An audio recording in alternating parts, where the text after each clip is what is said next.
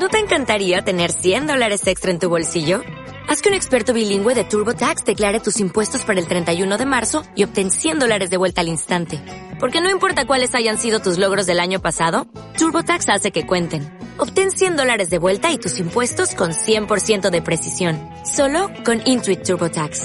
Debes declarar para el 31 de marzo. Crédito solo aplicable al costo de la presentación federal con TurboTax Full Service. Oferta sujeta a cambios o cancelación en cualquier momento.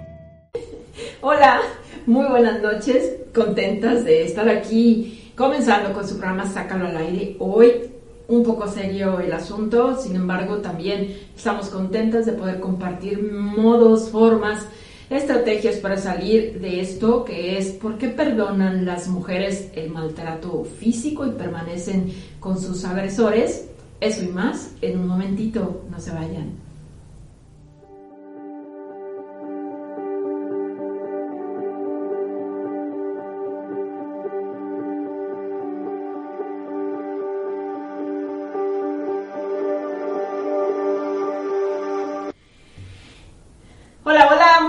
Estás? Estamos aquí. Mi Pau, hermosa, sí, con este lunes tan, con un tema tan, este, tan importante y que nos han pedido mucho y yo creo que si alguno tiene conocimiento sobre este tema. Claro que sí, de casos, de situaciones, pongan atención, tendremos datos de instituciones públicas que están para apoyar en esta situación del, del maltrato físico. Hemos estado hablando en otros programas desde el inicio del año sobre los maltratos sutiles, lo entrecomillo, eh, y, y venimos, venimos diciendo que iremos hablando con precisión de cada uno de ellos para no mencionarlos de manera general. Y el día de hoy estaremos hablando qué razones lleva a las mujeres eh, de permanecer en relaciones en donde el maltrato físico es una constante, en donde, en donde los golpes, en donde la agresión, en donde los moretones, en donde fracturas, en donde todas estas situaciones que conlleva el hacer uso y abuso de la fuerza que puedan tener este la contraparte eh, violenta, ¿verdad? Porque no nada más en las parejas heterosexuales ocurre esto, en las parejas homosexuales también ocurre mujeres violentando a mujeres Sí. también, ¿no? Entonces, eh, salieron noticias recientemente, una de ellas que pues nos da gusto compartirles y en, y en función de esta situación que desde el 2000 2007, perdón, fue cuando fue expedida la Ley General de Acceso a de las mujeres una vida libre de violencia. Desde el 2007 está ya instituida esta ley. Eh, y empezaron a salir diferentes eh, noticias que nos, nos cautivó, ¿verdad? Sí. Una de ellas fue esta mujer que ya se hizo como muy famosa en las redes sociales porque pues resulta que perdona al marido que le dio cinco balazos Sí. y arremete contra de él allí justo en medio de la corte a besos. Entonces dicen, ¿cómo es posible que haga eso? Sí, ¿verdad? Me gustaría leerles un poco sobre el caso este, de lo que ella comentó. Ajá. Este dice, yo lo provoqué, nunca me había agredido, siempre fue muy bueno conmigo y ya pagó por su error, dijo la mujer en los jurados citada este, por Gaceta. Discutimos, lo provoqué mucho ese día y por eso disparó. Amanece con, den- amanece con denunciarlo a la policía por violación. Dije mucho sin pensar ese día. Dije que lo denunciaría por asalto y otras cosas, pero él nunca me agredió. Nunca me agredió antes. No me quedo con un hombre que ataca. Bueno, ella asume una responsabilidad sobre la violencia. Ella es una de las causas que constantemente se miran en estas mujeres que son agredidas constantemente y no solo en sus relaciones actuales de pareja, sino pareciera como que tienen historia de una agresión desde de sus edades tempranas. Y entonces, al hacer análisis de esto, eh, nos gustaría decirles que existen factores múltiples que desde el enfoque psicológico, desde el enfoque sociológico, desde el enfoque relacional, pues se ha venido este, incluso hasta experimentando, ¿verdad? sí. Para saber las causas que son las que llevan a que estas mujeres estén eh, con, esta, con esta situación. antes de entrar a detalles profundos de, la investigación que hicimos Pau y yo, de los datos teóricos, vaya, y de, y de datos pues que luego dan tristeza compartir porque son, son muchas las mujeres que han sido violentadas. Déjame decirles que no, no me lo puedo callar, ya hablaremos de los hombres que también reciben maltrato, porque, porque una de las cuestiones que, se, que encontramos es que a partir de la indefensión aprendida, que ya daremos detalle de ella, es algo que también padecen, eh, eh, padece el género masculino. Los varones también tienen esta situación en su vida, en su ser y en su hacer, también aprendieron a sentir que no podían defenderse en función de ciertos patrones en su vida. Pero ustedes saben muy bien que ustedes son parte activa, permanente, que han hecho que Sácalo al aire esté presente y que podamos compartirles ahorita que el programa anterior, gracias a todos ustedes que comparten el programa, tenemos 11.873 veces vistas el lunes anterior a este y nosotras estamos muy contentas y agradecidas de que esto esté sucediendo. Eh, eso quiere decir que pues que estamos dejando un poquito de información y que la gente la considera apropiada y que le está compartiendo, o que la mire y la vuelve a mirar y la vuelve a mirar. no sé qué ocurrió, pero bueno, ahí está presente y que nos escriben en función de lo que escuchan y que nos dan, nos dan sugerencias y bueno, eso es lo que nosotros queremos agradecerles, porque ustedes son los que hacen posible que nosotros sigamos aquí. La pregunta que nosotros pusimos en esta ocasión para entrar un poquito en detalle es ¿por qué es habitual que las mujeres maltratadas perdonen y sigan con su abusador? Y Paulino nos empezará a platicar qué es lo que usted nos compartieron. Aquí vamos con Luis Felipe. Porque no seré feliz, pero tengo marido. Nos habla de la, de la eh, obra de Silvia Pinal, a la cual asistimos Lupita Sí, sí, ¿recuerdas? que un poquito en, esa obra habla más de las violencias psicológicas, ¿no? Ajá. Y, y, sí, ciertamente hay mujeres que también desde la parte de la violencia física pues tienen un poquito de no soy feliz, me golpean, me maltratan, pero pues tengo una familia, tengo un marido. Sí, ajá. Y la decisión de dejar de hacer cosas tuyas por dedicarle tiempo a la otra persona, ¿no? También hablaba mucho sobre eso. Entonces creo que también es una parte que hay que tomar en parte responsabilidad, ¿no? Sobre Así es. Y sí, ya lo hemos dicho mucho aquí, la responsabilidad es compartida a veces toca un porcentaje muy, muy, muy, muy alto, pero de alguna manera nos toca un poquitito de responsabilidad y iremos adentrando en esto de quitarnos de ser las víctimas, ayudar a que podamos salir de una situación problemática en el nivel de estar recibiendo golpes constantemente. Ok, vamos con Mari Al. Única, únicamente por falta de autoestima. Lupita Gutiérrez porque psicológicamente han recibido un daño, indefensión aprendida. La violencia termina por destruir la autoconfianza, la esperanza y fuerza para liberarse. En eso trabajan los abusadores para no ser abandonados. Exacto, ¿no? Hablábamos, ah, ¿se acuerdan? Hablábamos de esta capacidad de mentir de algunas personas y que entonces lo que pretendían era seguir teniendo como esa mentira bien, bien, bien sustentada para seguir haciéndote sentir culpable, ¿no? De, de, la situación.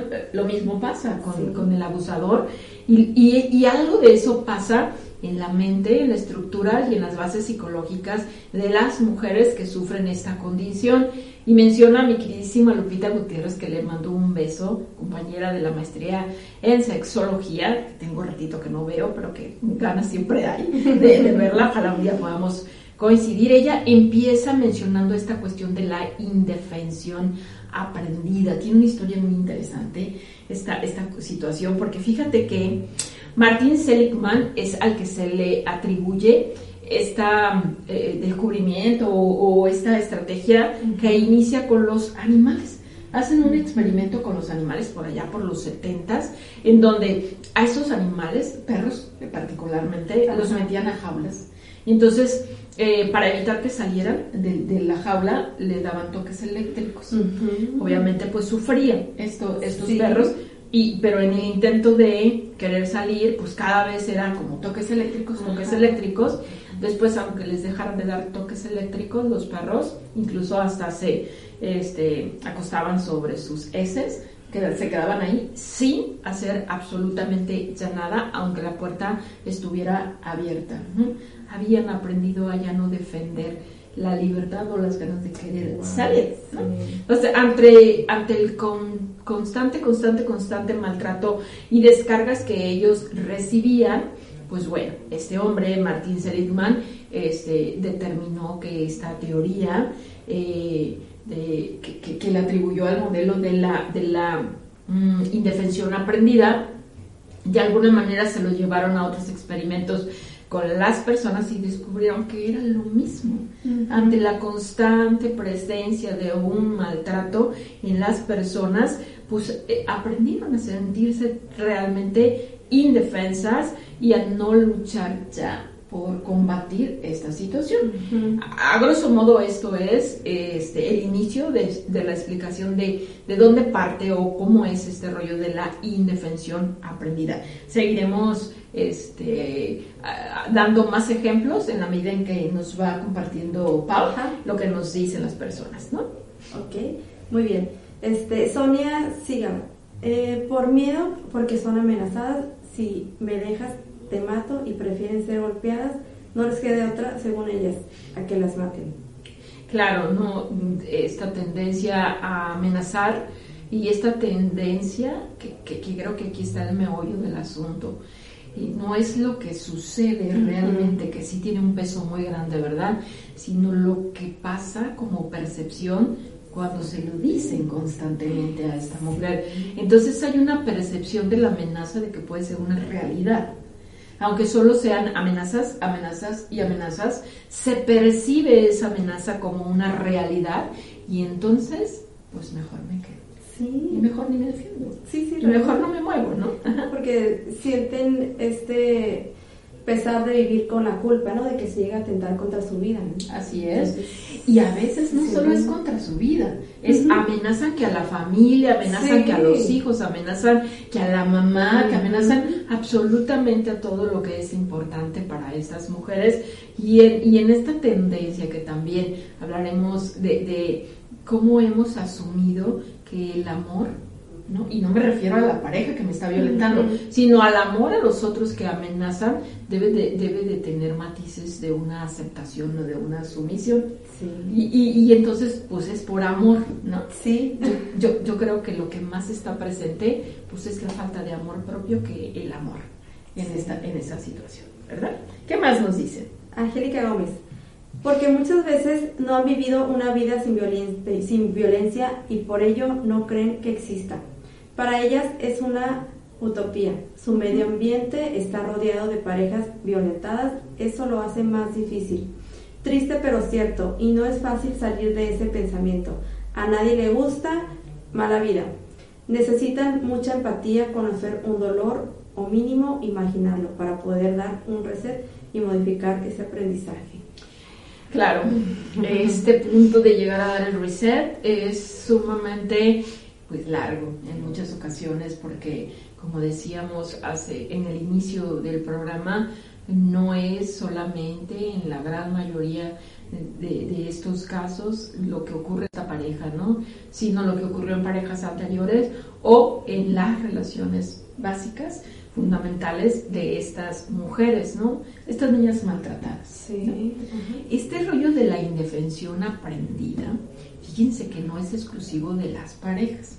Leía yo y les comparto que podemos haber maestros, ojo, sé que me miran maestros, compañeros, podemos ser nosotros de verdad creadores de conductas de indefensión aprendida en nuestros alumnos. Si nosotros amedrentamos, si nosotros em, criticamos, si nosotros tenemos una tendencia, tenemos la tendencia de eh, estar burlándonos, de señalar el error, más de que promover el aprendizaje en nuestros alumnos, podemos ser causantes de que ellos aprendan a sentir que contra nosotros no pueden. Y más allá de vernos como alguien de quien pueden aprender, pues nos empiezan a ver como alguien a quien le temen. Con quien ya no pueden tener un vínculo de verdad de provecho, ¿no? Sino que si les llega a ir bien, lo atribuyen y las investigaciones lo dicen. ah, ese examen lo pasé porque venía de buenas la maestra. No porque se sientan que ellos tienen la capacitación, la capacidad, el conocimiento para poder solventar con éxito el examen, ¿no? ¿Por qué? Pues porque son de estos típicos maestros que mmm, está seguro, es como un señalamiento así de, ataque, ¿no? Poniendo en duda, este, poniendo problemas que realmente a veces ni soluciones tienen, que ni ellos mismos los pueden resolver, que les dejan a los alumnos prácticas en las que cuando se les pide que les expliquen, ellos dicen, ya te lo expliqué y si no lo entendiste, pues búscate asesorías por otros lados. No se genera como una relación, pues en verdad cordial. sí. Ojo, tenemos que darnos cuenta que no solamente es pararnos allí y tratar de ser los que sabemos todo, ¿no? Puede llegar a perjudicar a, las personas que están enfrente de nosotros. Mira, se están conectando las personas, hay que saludar a Omar LG, a Marvi Heraldes, mi queridísima licenciada, GH Analili, un beso corazón, Carla Bobadilla, hermosa, Luisa Fernanda Rosales y Dariana Chávez, mi querida Luisa y mi querida Dariana, gracias por estar con nosotros compartiendo el programa. Espero que sea de su agrado. Este tema que hoy estamos hablando, hoy estamos hablando, ¿por qué perdono esto? refiriéndonos a la violencia física. Sí. ¿Qué más nos dice? Ok, Marlene Contreras, por miedo a quedarse solas.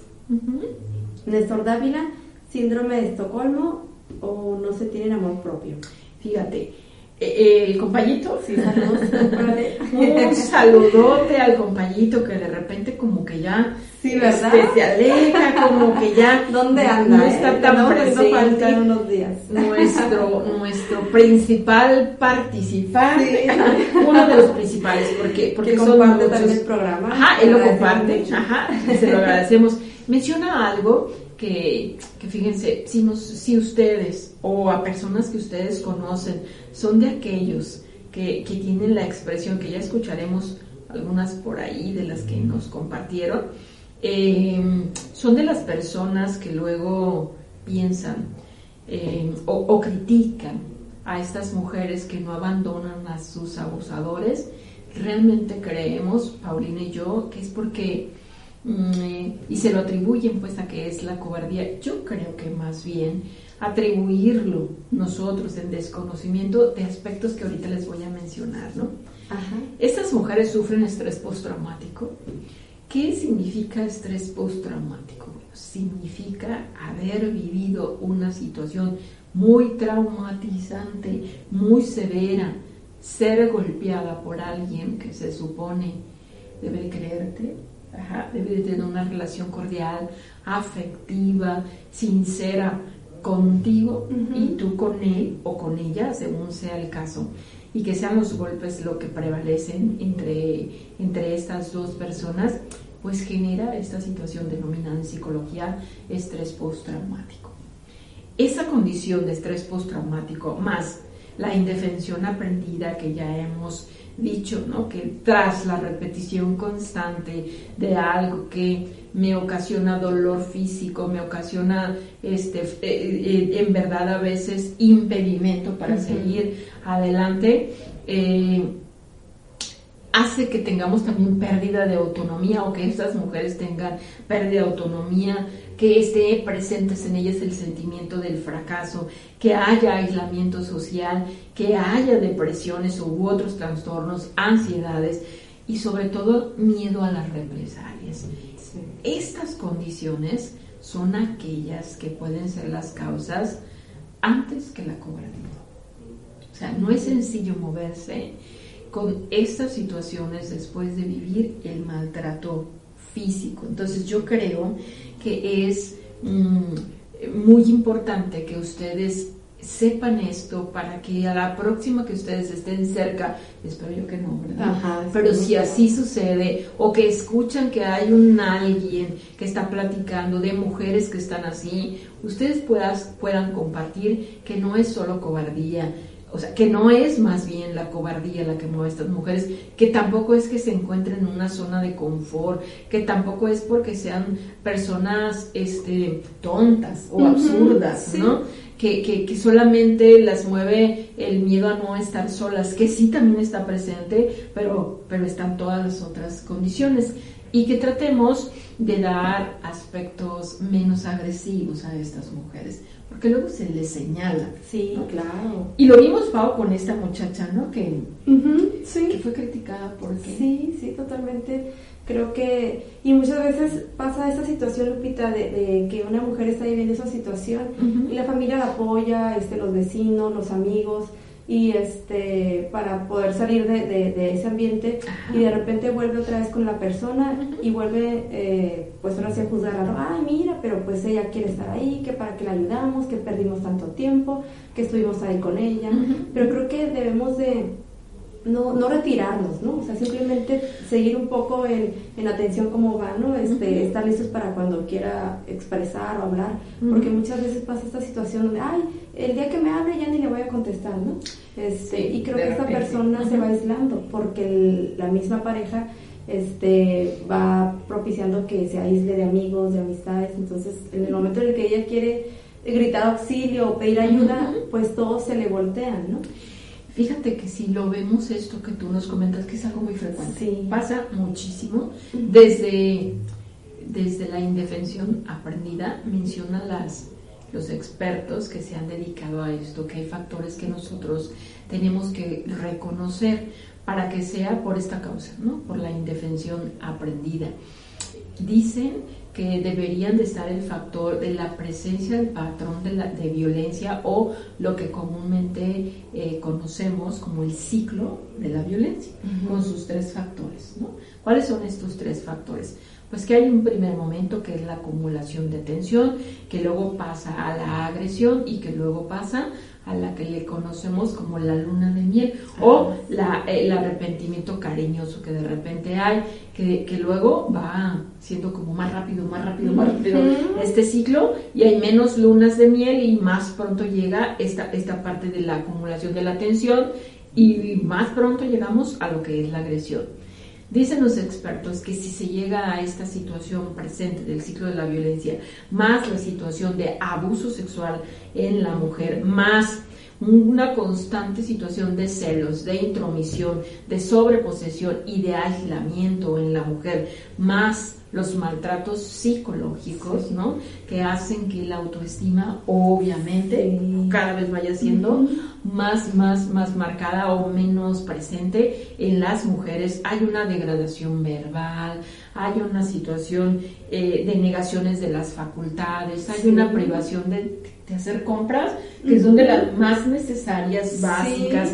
Hay una indulgencia ocasional, hay cuestiones que, que monopolizan el, sistema familiar a lo que el hombre considera o la persona que es violenta debería de ser como la ley. Hay amenazas de muerte, hay drogas o hay alcohol, a veces inducidas a la fuerza. ¿ok? También está la presencia del maltrato físico, de comportamientos violentos. Eh, de la pareja que es la violenta hacia los otros, que decíamos hace un momentito. Si los hijos viven, pues violentan a los hijos, a los animales, a los objetos de las propias casas, es decir, estos hombres o mujeres que patean las puertas, que quebran las cosas, que avientan los espejos, o algo valioso para ti, ¿no? También que sabe que te va a doler, ¿no? Eh, puede ser tanto los hijos como también algo, un objeto preciado por ti, ¿no? También que le des mucho valor sentimental. Claro, ¿no? Sí. Y, y simplemente pues estar viendo cómo dentro de tu hogar está este constante perder cosas, porque, porque es este momento de, de, la agresión. Entonces, si esto está presente en el sistema de esta mujer constantemente, esta mujer permanece por indefensión aprendida. Es tan constante, es tan evidente este en el que ella si se mueve para querer rescatarse, pues le brincan con otra situación, ¿no? es, es, si ella intenta como, como parar esta, esta situación, lastiman a personas que, están, que son importantes para ella. Entonces, e, estos patrones, en verdad, pues no es tan sencillo como decir, está bien, pues ya, ya, ya, ya, voy a dejarte, ya vete. No, ¿por qué? Porque está privándose a ella misma de tener la idea. Recuerden lo que les dije un momentito todo tiene que ver con la percepción que se tiene de que esto que el otro hace es un algo que yo no puedo movilizar. sí. que, que, que, sí es muy difícil. Se me vino a la mente, ¿sabes qué? La película Durmiendo con el enemigo. Ah, no, no, no. ¿No? Es con J también. Es con J-Lo. Mm, ah, ok. Es con sí, ya me acordé. Que, sí, sí, sí, Que empieza a aprender a, la defensa personal, ¿no? Porque realmente, aunque esta mujer sabía defenderse, pues el otro tenía todas las estrategias porque la tenía amenazada con quitar a la hija. Sí, claro. Entonces, hay un puntito en donde de repente eh, eh, es difícil para estas mujeres poder brincar. Si nosotros lo vemos desde la posibilidad que esté este síndrome de Estocolmo mencionado por Néstor, hay otras cuestiones que se tienen que tomar a consideración. ¿Qué, se sabe del síndrome de Estocolmo, mi querida Pau? ¿Qué, les puedes decir del síndrome de Estocolmo? Pues realmente cuando nosotros este, pues nos damos cuenta que una persona está viviendo con un agresor, ¿no? Y, y tiene este pues conocemos la, parte de, pues que sufre, que, este, que se lamenta tanto violencia física como este como psicológica. Y, sabemos que, que se mantiene ahí, ¿no? Este que hay este mm, que es algo importante para esa persona, que hay aprecio, este que hay voluntad de seguir ahí, este que hay este, interés porque la persona esté bien, porque no le pase nada, por, porque hasta dejar de de hacer cosas por, por, uno mismo y pertenecerle totalmente a la otra persona, aunque hayas sufrido de, esa agresión, ¿no? Entonces uno por fuera no lo entiende, ¿no? O sea, lo ves y dices, ¿cómo puede suceder esto, no? Pero se presenta...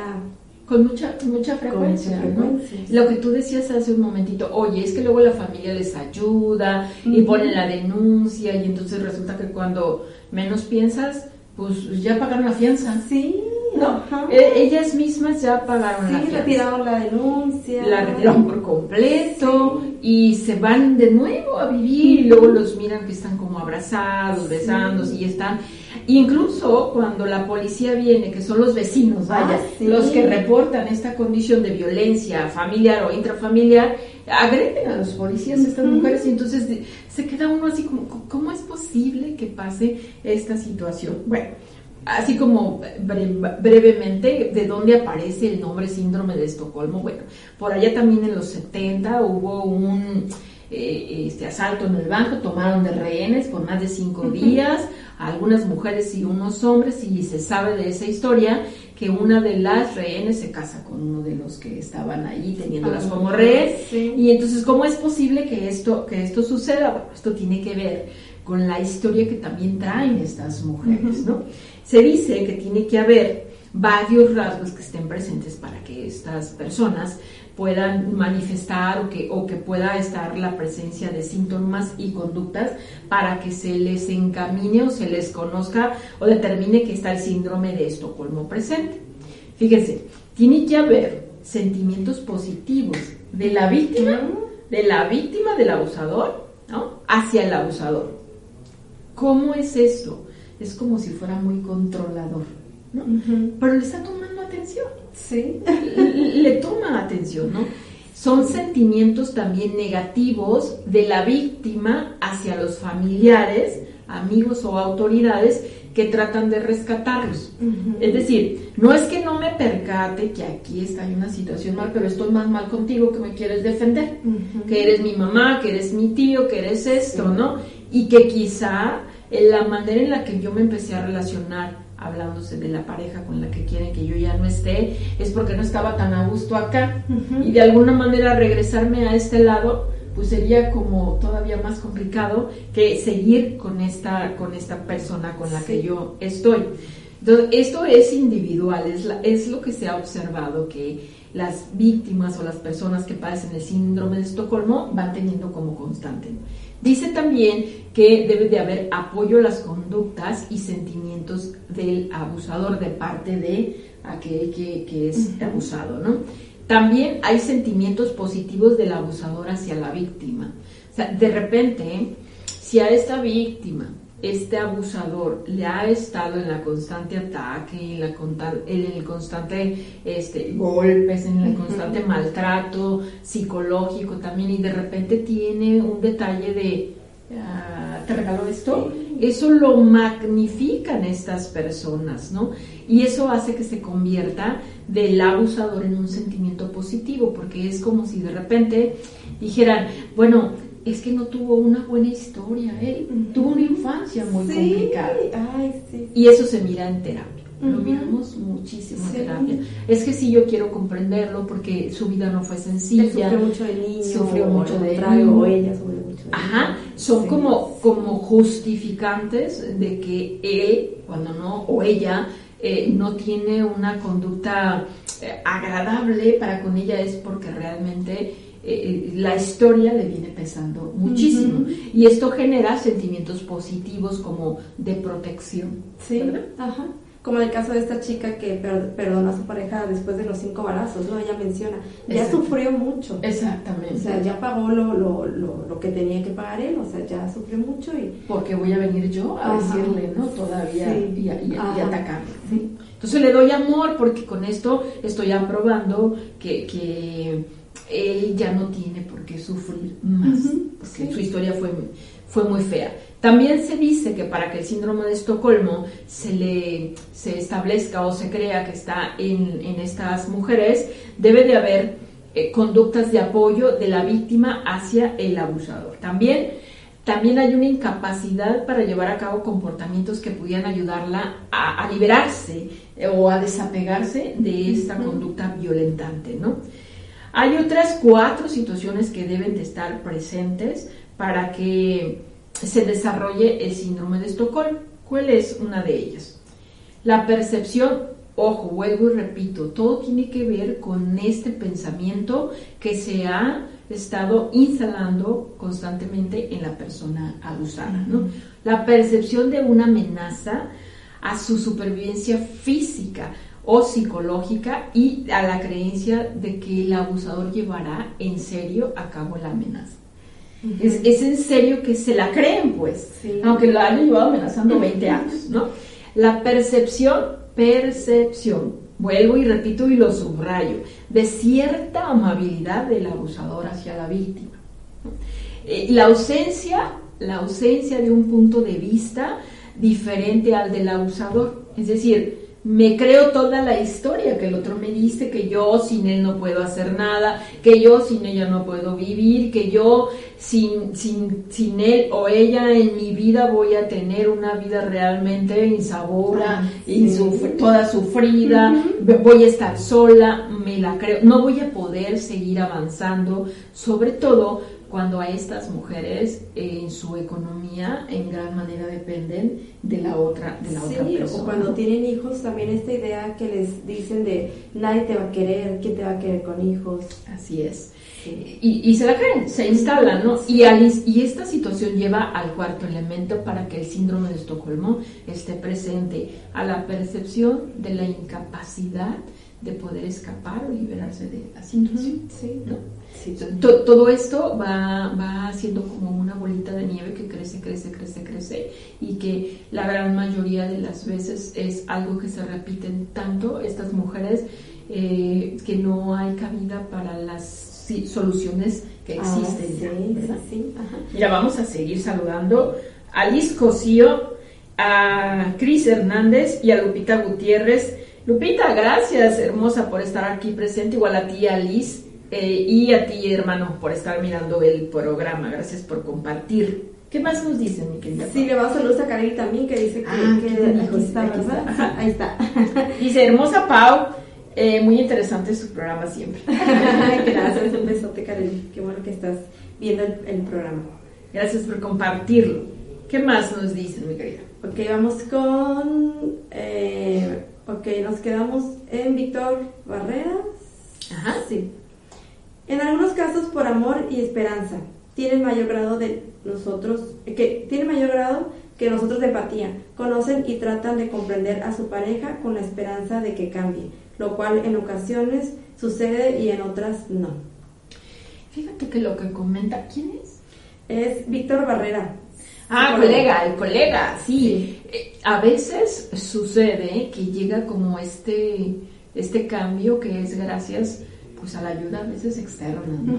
Sí. de, de que se toma en consideración de que, que se llega a tener una lucha con, con esta persona violenta y que pues, se ponen las cosas sobre la mesa y llega a haber un cambio, ¿no?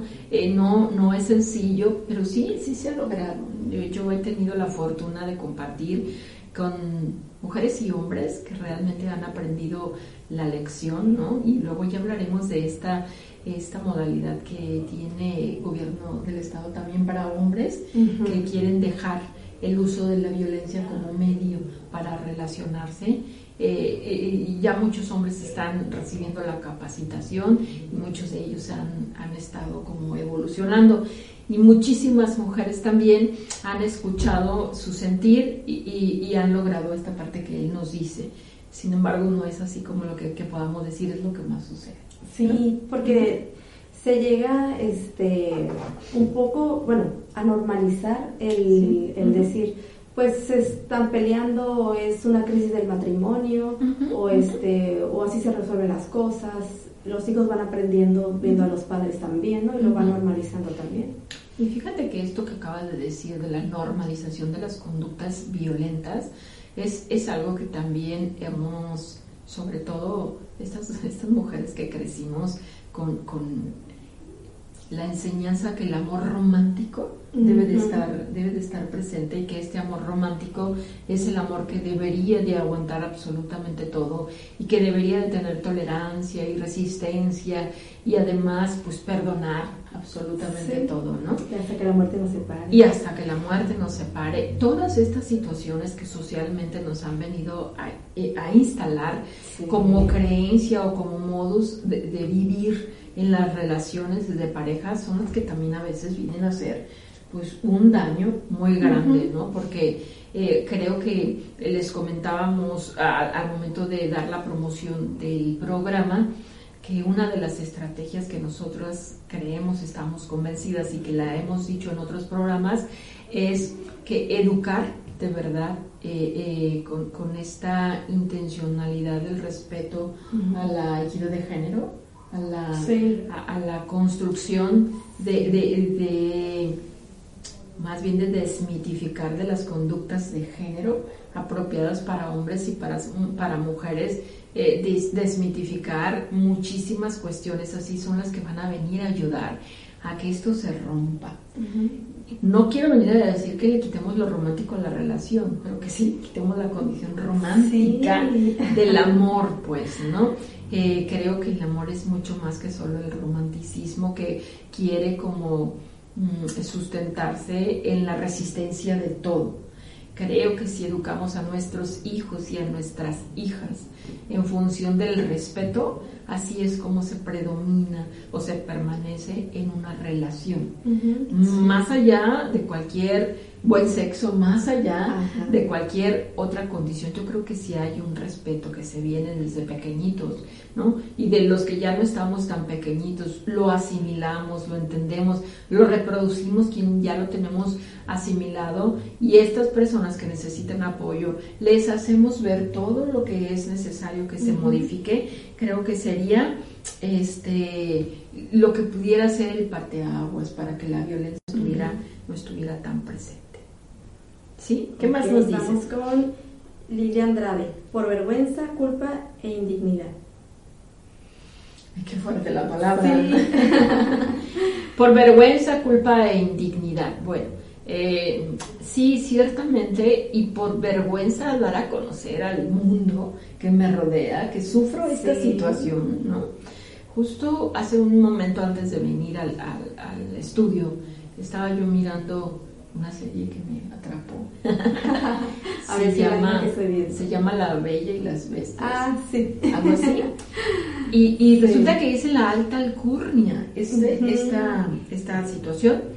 Y mm, la mujer, la esposa de quien pudiera llegar a ser el presidente del país, es violentada por él. Y se calla. Y lo calla completamente, porque, ¿qué quiero decir con esto? No es exclusiva la violencia de los bajos niveles económicos. Ocurre en todas partes y de verdad la vergüenza está allí presente. Creo que más en los altos niveles económicos que en los bajos niveles económicos. Cuando tuve la oportunidad de trabajar con, grupos em, apoyando, eh, llegaban con una facilidad a decir, pues me golpea esto, esto, esto, esto, esto, ¿no? En consulta es, es más complicado sacar que la violencia está presente, la violencia física está presente. Entonces, e, esta situación de, la vergüenza es lo más difícil de trabajar en, la terapia, ¿cierto? Sí, eh, eh, hace que resistan eh, estas situaciones que realmente las tienen muy, muy, muy cansadas. Cuando Lidia nos dice acerca de la, de la culpa, es esto que platicábamos hace un momentito. Pensar que voy a romper una relación con una persona que tuvo una infancia en la que sufrió muchísimo, yo no voy a, y yo voy a ser alguien más que le va a causar un dolor, otro sufrimiento, hace que pum, me deje en un segundo término y le siga dando el, primer lugar a esa persona que realmente lo que necesita es entender que no es una manera amorosa de relacionarse, ¿verdad? Sí, sí, yo te comentaba sobre este, bueno, sobre esta serie, ¿no? Que era la esposa del, presidente.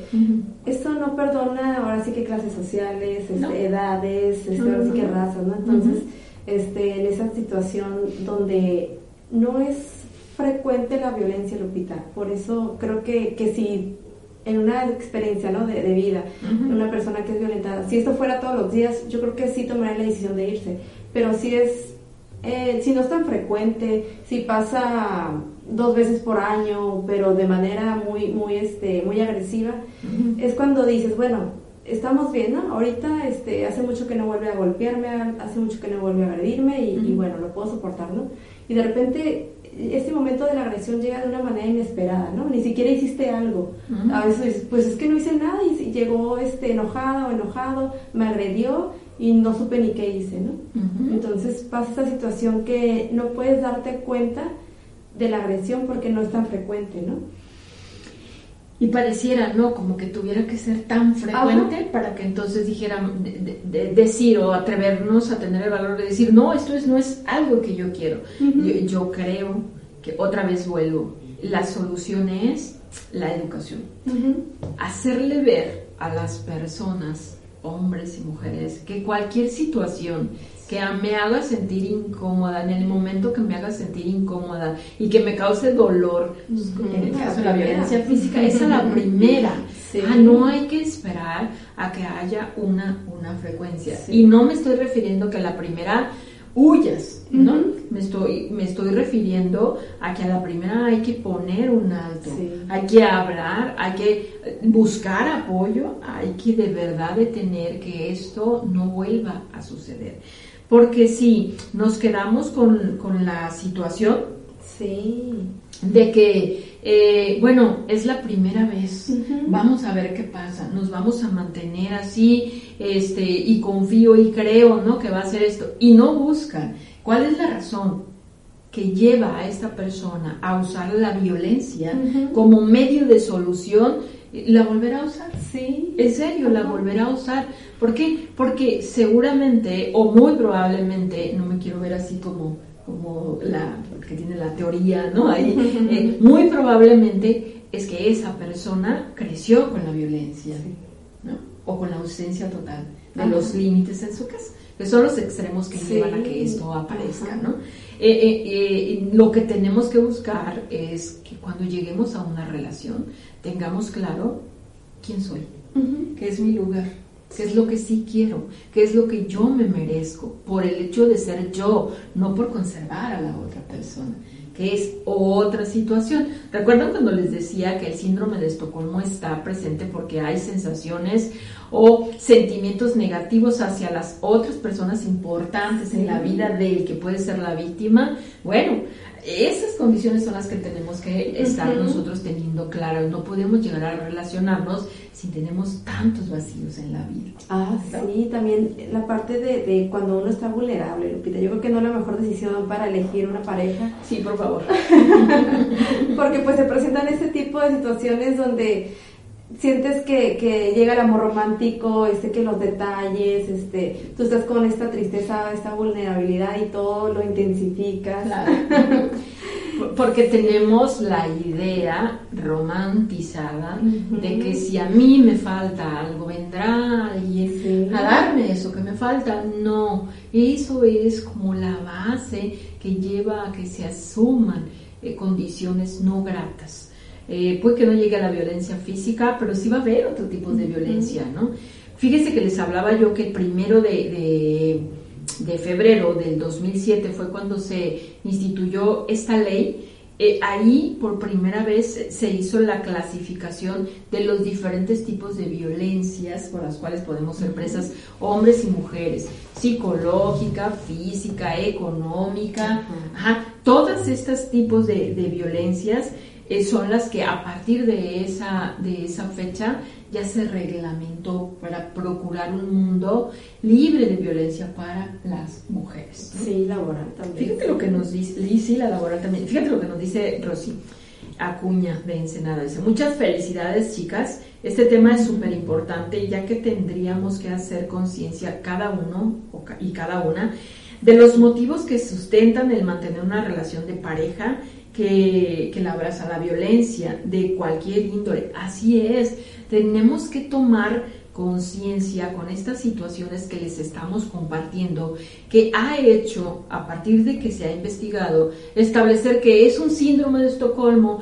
que es una condición de indefensión aprendida, lo que hace que a estas mujeres eh, permanezcan en este tipo de relaciones en donde de verdad a veces pues pierden hasta la vida, en, los extremos máximos pierden hasta la vida. Están las, las situaciones de, los feminicidios en esta, en esta condición como, como extremo. Sin embargo, no llegando al extremo, pues hemos aprendido o, queremos transmitirles para que se haga esta, esta eh, reflexión a la que nos invita nuestra queridísima Rosy, ¿no? Desde allá del Senada a ver, y que de esto que están diciendo Pau y Lupita puede estar presente aquí. sí. ¿Cómo me puedo yo ayudar para no llegar a ser parte de las estadísticas? Porque ahí vamos a parar sí, en, el, peor de los casos, ¿no?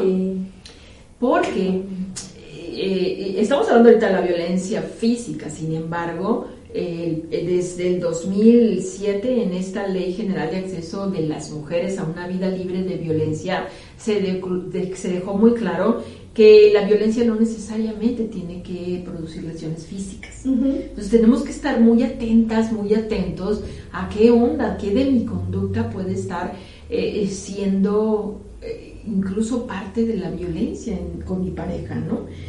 Desde mi propia hacer, desde mi propio no hacer. ¿Cómo es que nos estamos moviendo y tomar conciencia para poder en serio no, no caer a condiciones, a una situación más extrema? Siempre hay lugares en donde podemos acudir. ¿Se acuerdan cuando la doctora nos hizo el comentario de que eh, en ICE Salud están estas instituciones, ¿no? Ah, en donde se trabaja de alguna manera para que ellas eh, puedan estar recibiendo atención y que pues no tiene costo, ¿no? Para ellas. Ahorita les, ahorita les voy a compartir los números en lo que Pau nos dice. Ok, vamos con eh, Dan Amaro. Muchas han dependido del ingreso económico de su pareja y no saben cómo generar el propio, miedo de no poder lograrlo. Uy, yo creo que es un paso muy importante. Ahora sí que mm, tener esa valentía, ¿no? De iniciar a lo mejor un negocio, ¿no? De, para poder sentirte independiente, ¿no? O sea, ya sea vender este algo, vender ropa, vender accesorios, para que sientas esa libertad, ¿no? O sea, por algo se empieza, ¿no? No vamos a ir a lo grande para, para querernos es para ya no depender eh, económicamente, ¿no? Porque sí, sí siento que es un peso para, para las personas, ¿no? Que dicen, es que cómo, yo tengo que comer, tengo que mantener a mis hijos, o sea, ¿cómo, cómo me voy a ir? Creo que es algo también muy, un peso muy fuerte, ¿no? El, el decir, no, no tengo ingresos, yo nunca he trabajado, me he dedicado al hogar, a mi esposo, a mis hijos, o, o lo, contrario. Sí, creo que ese, ese causal es de los que más mueven a que permanezcan muchas mujeres, sobre todo aquellas en la que su economía o su nivel económico es bajo, ¿no? es que eh, eh, esta idea que se suma, es el papá de mis hijos, yo no quiero que se queden sin papá, y luego qué voy a hacer yo con mis hijos, nunca en la vida he trabajado, mis hijos merecen tener la seguridad de esto. Bueno, yo les digo, si es por lo que se merecen los hijos, sus hijos se merecerán estar mirando la violencia. ¿Realmente creen que es algo que en serio sus hijos se los van a agradecer? Sí, sí, totalmente. Ellos creo que el amor principal es el que ellos tienen que ver entre sus padres, pues el, que no haya ese tipo de agresiones, porque creo que es el dolor tan grande de, los hijos ver cómo agreden a, su mamá o a su papá, ¿no? Exacto. Es un dolor muy profundo, es una impotencia, ¿no? Muchas veces se meten a defender a los papás y estando muy chiquitos también. Sí, porque, porque, porque es como de natural, ¿no? Tratar de evitar que eso, que eso ocurra. Y cuando en serio, créanme, aquí a consulta han llegado adolescentes que dicen lo mejor que pudo haber hecho mi mamá es haber dejado a mi papá desde el primer momento en que le puso la mano encima, pues, ¿no? O lo mejor que pudo haber hecho mi mamá es haber dejado a mi papá desde la primera vez que lo descubrió que era infiel.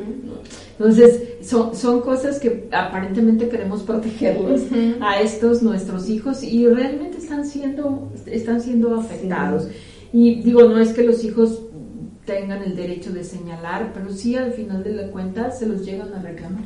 Sí, se los llegan a reclamar. Y entonces, eh, no hagan el del permanecer por los hijos, no es bien para los hijos permanecer en una situación de violencia constante, ¿no? E, es más bien, hay que buscar cuál es la razón que les lleva a ustedes responsabilizándonos, como decía Pau, eh, de quedarse en, esa, en esa relación en donde no están teniendo ni la estabilidad, ni, la, felicidad, ni nada por el estilo. Ni la familia.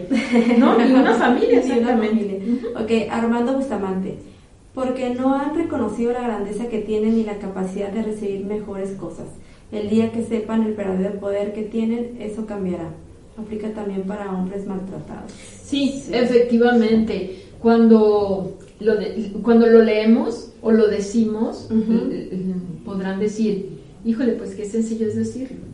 sí. Reconocer el potencial que nosotros tenemos cuando vivimos sometidas, cuando vivimos eh, violentadas, o estas mujeres pues viven eh, ese tipo de violencia constante, pues es un paso muy difícil. ¿sí? Es, como mm, un niño que tiene dos meses quisiera irse hacia aquel lado y yo no lo suelto.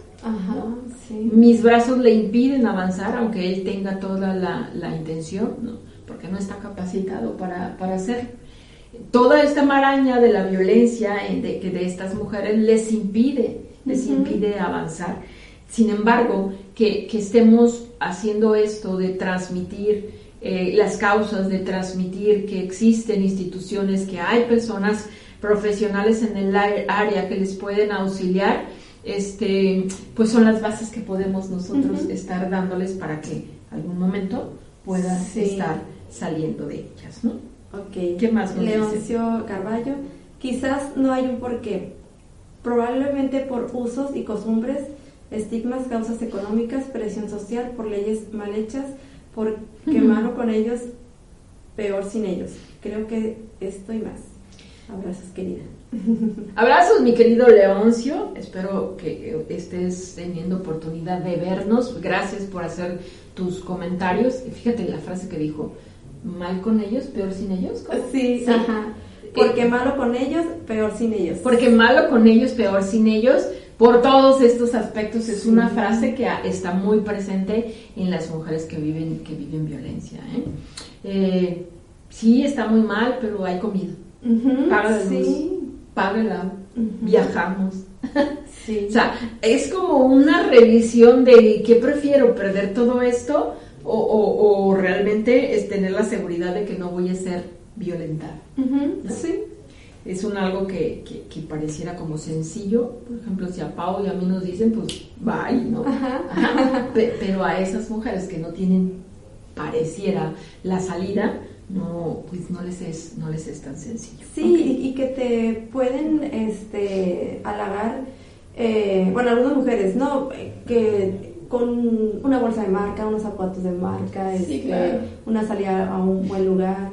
Entonces es esta parte donde te van atrapando esos detalles porque le das mucho valor, ¿no? Y la otra persona se da cuenta, ¿no? Entonces dice como que por ahí voy a llegarme, ¿no? Y es esta parte que decíamos, este, Lupita, como que del amor romántico, ¿no? Sí. Como esa, esa conquista, ¿no? Y a veces sí, una, una bolsa de marca puede sorprender a unas y, y creer que es una felicidad y a otras pues no le damos valor a, otras cosas, ¿no? Y pero ahora sí que no estamos exentas. No, y, y Pau está diciendo bolsa de marca, pero hay quienes por unos taquitos se dieron. Sí. Sí, ¿no? Porque Si, nos vamos a los escalafones, pues sí, una bolsa de marca, el viaje a París, nos vamos a Europa, nos vamos a Finlandia, donde, donde se te ocurra, ¿no? Pero acuérdense que es en todos los niveles, a veces por unos taquitos, es así como que... Y han llegado, he llegado a estar con mujeres que dicen, es que ¿cómo cree, doctora, si los fines de semana, aunque sea cada 15 días, me lleva los tacos? sí. Es que él es bueno.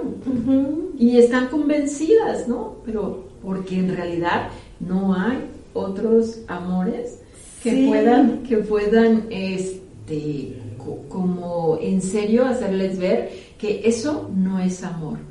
La otra causa que también queremos mencionarles es que hemos aprendido que el amor debe de ser a partir de que duela. Y no, si duele, no es amor. Porque el amor no debe de doler. y creo que también tampoco sorprenderse de de que una persona es amable contigo porque creo que hay que ser amable con las personas, ¿no? Claro. No es como un plus, ¿no? O, este, o una cualidad, ¿no? O sea, el, el, decir, ay, no, es que es muy amable, es que es muy educado, que me abre la puerta y a veces eso nos, nos sorprende también y no vemos la parte, los defectos, ¿no? La parte negativa. Claro. Pero creo que tiene que ser amable una persona, ¿no? Nosotros tenemos que ser amables con la otra persona también. Es que deberíamos de esperarlo. No es así como si me lo da, ¡eh! es un plus que dónde más lo voy a encontrar. No, así deberíamos de ser, como lo dice, lo dice Paulina. Y, pero como no ocurre, como no ocurrió desde mi infancia, si no ocurre ahorita, ¿no? pero ocurre esporádicamente, pues no quiero perder eso. Y ahí Exactamente. Se y ahí se quedan, ¿no? Sí, sí, porque, porque es algo muy anhelado, es algo en verdad muy anhelado. Fíjense que les quiero decir algo. Hace un tiempo, eh, hace un tiempo, eh, eh, alguien me invitó a, no me acuerdo si una nieve, un raspado, no recuerdo.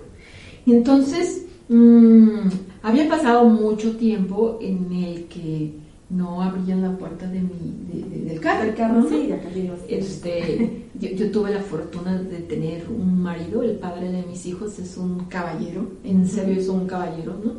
Súper atento y todo, Yo me divorcio y, este, cuando yo decido eh, aceptar salir, este, este hombre eh, rara vez abrió la puerta y yo me quedé, ah, ¿no? Y a mí me cayó el 20 que dije, órale, mira, es, que, es que sí, es, eso debería de ser, pues, ¿no? Pero me causó una sorpresa a mí, que, estaba acostumbrada. Imagínense para los que no están acostumbrados, ¿Qué les quiero decir yo? Este, tenemos que tener algo en la mente una relación sana, mis queridas mujeres y hombres también, es aquella donde dos personas independientes hacen un trato en el que cada uno de ellos ayudará al otro a sacar la mejor versión de cada uno de ustedes. Y entonces, la invitación es, es que dejemos de asociar el amor con la capacidad para soportar, para aguantar o para permitir algo que continuamente nos lastime. Eso Eso es lo que nosotras queríamos decirles. Se nos quedaron cositas ahí en el tintero. Están allí publicadas en mi muro. Ustedes que constantemente están eh, eh, siguiéndonos saben que les, les leemos y les agradecemos. Dinos, Pau, antes de irnos, ¿dónde te encontramos? En el 686-115-3617, dando este, atención psicológica niños y padres en Carnal. Y ustedes y yo ya saben que nos podemos encontrar cuando ustedes me marquen al 6861-520345 o bien en mi página psicóloga y sexóloga Lupita Hernández para tratar cualquier situaciones de psicología y de sexualidad. No me voy sin antes decirles que por favor visiten la página de Las Caos. Ellos tienen un sueño, hacer realidad los suyos. Spotify, Spotify. También estamos. Qué padre, qué emoción. Ya nos pueden encontrar ahí, buscarle, pónganle eh, buscar, sácalo al aire y ahí van a ver los temas que, que tenemos y está fabuloso, ¿eh? y se escucha padrísimo. Vas manejando tu carro, ya sabes. Y ahí nos te, te estás cambiando y vas escuchando estas bellas voces. Esto es amor. Muchas gracias. Nos vemos el próximo lunes en punto de las 7. Un abrazo. Muy buenas noches. bye. bye.